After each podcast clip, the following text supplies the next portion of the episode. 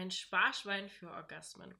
Diese Idee hat mir eine Klientin mitgebracht, die schon eine ganze Zeit bei mir im Coaching ist. Und wenn ich erzähle, um was es geht, wird sie sich bestimmt sofort angesprochen fühlen und ihr Partner auch. Also in diesem Sinne ganz liebe Grüße ähm, von, von mir an euch. Ich fand die Idee, davon hat sie im Beratungsgespräch erzählt, dass jedes Mal, wenn er abspritzen darf, muss er ein, eine bestimmte Summe in ein Sparschwein packen. Und ähm, von diesem Sparschwein ist dann nachher das Coaching bei mir bezahlt worden. Und das finde ich total schön von der Idee her, weil das habe ich vorher noch nie so richtig gehört. Und ehrlich gesagt scheue ich mich immer so ein bisschen davon, über Geld im Podcast oder auf YouTube zu sprechen, weil das dann, wie drücke das aus, so ein sensibles Thema ist. Ähm, Geld, im, über Geld wird im dem Bereich BDSM so heftig gestritten und äh, fliegen, fliegen so heftige Diskussionen durch die Gegend, dass es schon teilweise schwierig ist zu ertragen. Ähm, ich finde es aber total wichtig, dass man über Geld spricht, weil Geld ist eine Form von Potenz. Ähm, und ähm, Potenz ist ja eine sehr wichtige Sache, wenn wir über Sexualität sprechen. Also Geld und Sex hängt extrem miteinander zusammen. Ähm, unabhängig davon, dass Menschen für, für Sex bezahlen oder für sexuelle Dienstleistungen bezahlen, ähm, hat Potenz halt immer was mit, mit Geld zu tun und ähm, mit Sex. Und deswegen gehören diese Dinge einfach zusammen. Und es ist schade, dass wir in unserer Gesellschaft so dieses, dieses Stigma haben, über Geld spricht man nicht, weil eigentlich müssten wir ganz viel über Geld und auch über Potenz sprechen und zwar uns ehrlich machen. Ähm, zum Beispiel spricht auch keiner darüber, dass jeder Mann im Laufe seines Lebens mal Potenzprobleme hat, genauso wie jede Frau im Laufe ihres Lebens mal nicht feucht wird oder mal keinen Orgasmus hat. Und das sollte, finde ich, normalisiert werden. Genauso wie über Geld zu sprechen. Weil, ähm, ja, jegliche Form von Potenz sind irgendwie schwierig in der Kommunikation. Gut. Sparschwein für Orgasmen. Geld ist insgesamt beim Thema BDSM ein, ein Punkt, mit dem man arbeiten kann auf Paarebene. Also es gibt viele Paare. Ich habe zum Beispiel auch eins bei mir im Freundeskreis.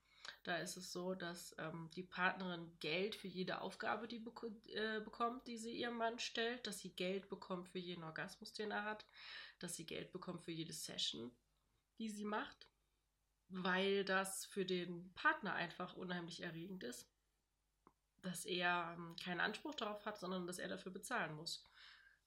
Grundprinzip, ja, bevor jetzt hier wieder die bösen Kommentare unter den Videos kommen.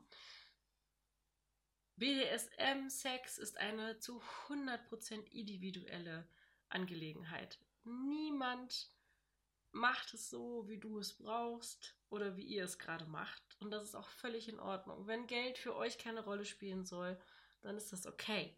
Ich möchte ja nur mal zeigen, wie andere es machen. Es gibt zum Beispiel auch viele Männer, die finden es erregend, ich mache das auch oft so, wenn ich mit jemandem zu einer Session essen gehe, dass ich entscheide, was er ist, dass ich entscheide, ähm, wie viel Geld wir ausgeben, dass ich entscheide, wie viel, wie viel Trinkgeld ähm, wir geben, dass ich darüber entscheide, dass ich die Kontrolle abnehme, auch in diesem hochsensiblen Themenbereich wie Geld.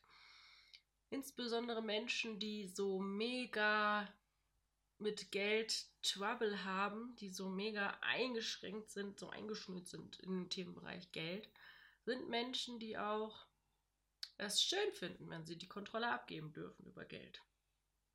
Das ist zumindest mein Eindruck. Und dann gibt es andere Menschen, die finden das ganz schlimm, wenn man über Geld irgendwie sexuell aktiv wird. Und das ist ja auch okay. Ich wollte es einfach nur mal in dem Podcast ansprechen und auch einfach mal drüber erzählen, dass Geld halt in anderen BDSM-Partnerschaften halt auch ein Touröffner sein kann. Dass es eine, eine, eine, eine erregende Komponente haben kann. Ähm, die Freundin von mir, die das so macht, die sagt halt, ja, du bekommst ja auch das Geld dafür und ähm, ich mache mir da ja auch Arbeit mit und ich finde, deswegen sollte ich bezahlt werden. Punkt. die ist da knallhart und ihr Mann findet das ziemlich erregend und schön. Und äh, wenn das für beide Seiten in Ordnung ist, dann ist das doch super. Und wenn man dann was Tolles damit machen kann, warum nicht? Ich kenne das auch aus meiner Praxis, dass ich war zum Beispiel mal in Dubai mit einem Klienten einkaufen. In so einer Mall war das, glaube ich. Und ähm, da waren wir halt in so einem Victoria's Secret Shop äh, oder einen ähnlich, also in so einem Unterwäscheladen. Ich weiß nicht, ob es jetzt genau Victoria's Secret war. Ich kann mich ehrlich gesagt an die Woche da sowieso nicht mehr so gut erinnern, weil es viel zu viel auf einmal war. Um, ähm, und da waren wir einkaufen und er hat halt da in Dubai, muss man sich mal vorstellen, ganz unterschiedliche Dinge anprobiert. Die Verkäuferin war auch sehr nett und ich habe dann halt entschieden, wofür wir das Geld ausgeben. Ich hatte ein Budget, das hat er mir vorher gegeben, aber im Endeffekt habe ich das Budget halt komplett so, wie ich es haben wollte, ähm, verbraten. Und er ist halt die ganze Zeit hinterhergelaufen und hat die, äh, die Kartons oder die, die Tüten tragen müssen. Das endete dann übrigens darin, dass das Budget, ich glaube, bis auf 25 Dollar, Euro, wie auch immer, ausgeschöpft war. dann kam er am Flughafen an und dann war der scheiß Koffer zu schwer. Ups. naja, er hat es mit Humor genommen, glaube ich. Aber das sind, sind natürlich so Dinge, die, die, die Menschen, die, die halt es erregend finden, wenn man mit Geld ähm, spielt, auch Geld in BDSM einbringt, die das total toll finden, wenn ich darüber bestimme. Ne? Und das sind also es gibt Menschen, die das schön finden. Das hat übrigens nichts mit dem Thema Blackmail zu tun, ne, wo man es toll findet, erpresst zu werden, würde ich niemals machen. Und ich finde, sobald es diese Basis hat, das Geld dazu kommt, sollte man halt auch ein sehr inniges Vertrauensverhältnis haben. Ich habe einen Klienten, da kontrolliere ich über das Bankkonto. Das heißt, das ist ein Und-Konto. Das heißt, wenn er eine Überweisung tätigt, dann muss ich das mit abhaken. Ähm, das heißt, er darf nichts alleine entscheiden und er findet das total erregend, wenn er irgendwas überweist und ich äh, könnte Nein sagen, wenn ich das wollte.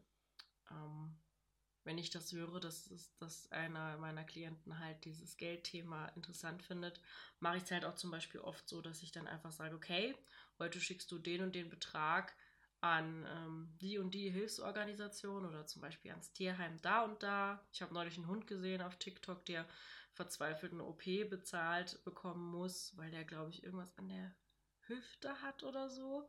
Und er hat mir so leid getan und habe ich erstmal allen Klienten gesagt, die irgendwie so diese Geldkontrolle geil finden, spend da mal Geld hin, damit dieser Hund seine Operation bekommt. Also das muss ja nicht unbedingt immer nur etwas für mich sein, oder etwas für den Klienten sein, zum Anziehen oder so oder Geschenke, sondern es kann ja auch sein, dass man damit Gutes tut. Ich war zum Beispiel mal mit einem Klienten einkaufen, ich glaube, das war in Köln. Und dann waren wir schon relativ nachmittags unterwegs, auf dem Weg nach, an, zum Auto und dann gingen wir so an so einem, ja, einigen Obdachlosen vorbei, es waren vielleicht vier oder fünf. Und dahinter kam halt eine Bäckerei. Und äh, ich hatte Hunger und habe gesagt, okay, jetzt noch in die Bäckerei und die räumt halt gerade weg. Und dann habe ich gefragt, was passiert denn jetzt mit den ganzen Sachen, die hier sind? Ja, das wird, entweder wird es gespendet oder es wird weggeschmissen. Und dann habe ich dem Klienten befohlen, dass er alles kaufen soll, was da war. Und der guckte mich mit großen Augen. Hat sie so großen Hunger? Nein, es war für die Obdachlosen vor der Tür, die ähm, ja wahrscheinlich schon länger, keine Ahnung, wie auch immer, das weiß man ja nie. Die haben sich auf jeden Fall sehr gefreut und der Klient ähm, freute sich über diese kleine Kontrolle und darüber, dass er helfen konnte, weil ihm tut es nicht weh und ähm, den Menschen hilft es. Und so kann man halt mit Geld auf verschiedensten Ebenen Kontrolle und Lust herstellen und ähm, vielleicht sogar noch anderen Menschen dabei helfen. Genau, so jetzt haben wir ganz viel über Geld gesprochen. Ich hoffe, das hat nicht negative Konsequenzen unter dem Video. ich habe versucht, nur positive Dinge zu erzählen. Und ja, fand die Idee mit dem Sparschwein, Orgas Orgasmus-Sparschwein so rum halt total süß. Und ähm, ja, vielleicht hilft es ja irgendeinem Paar da draußen, darüber nachzudenken. Man kann ja dann auch, keine Ahnung, den Urlaub davon bezahlen oder weiß ich nicht, neues Sexspielzeug oder irgendwas anderes. Ähm, vielleicht kriegt das ja jemanden. Ich fand's süß und wollte es deswegen unbedingt mal im Podcast erzählen. Dementsprechend danke fürs Zugucken. Oh, vielleicht schreibt ihr mir mal in die Kommentare, wie ihr mit dem Thema Geld und BDSM umgeht, ob es da auch so coole Ideen gibt wie mit dem Sparschwein. Und sonst wünsche ich dir oder euch einen wunderschönen Tag und sage bis zum nächsten Mal. Dominante Grüße, Lady Penelope.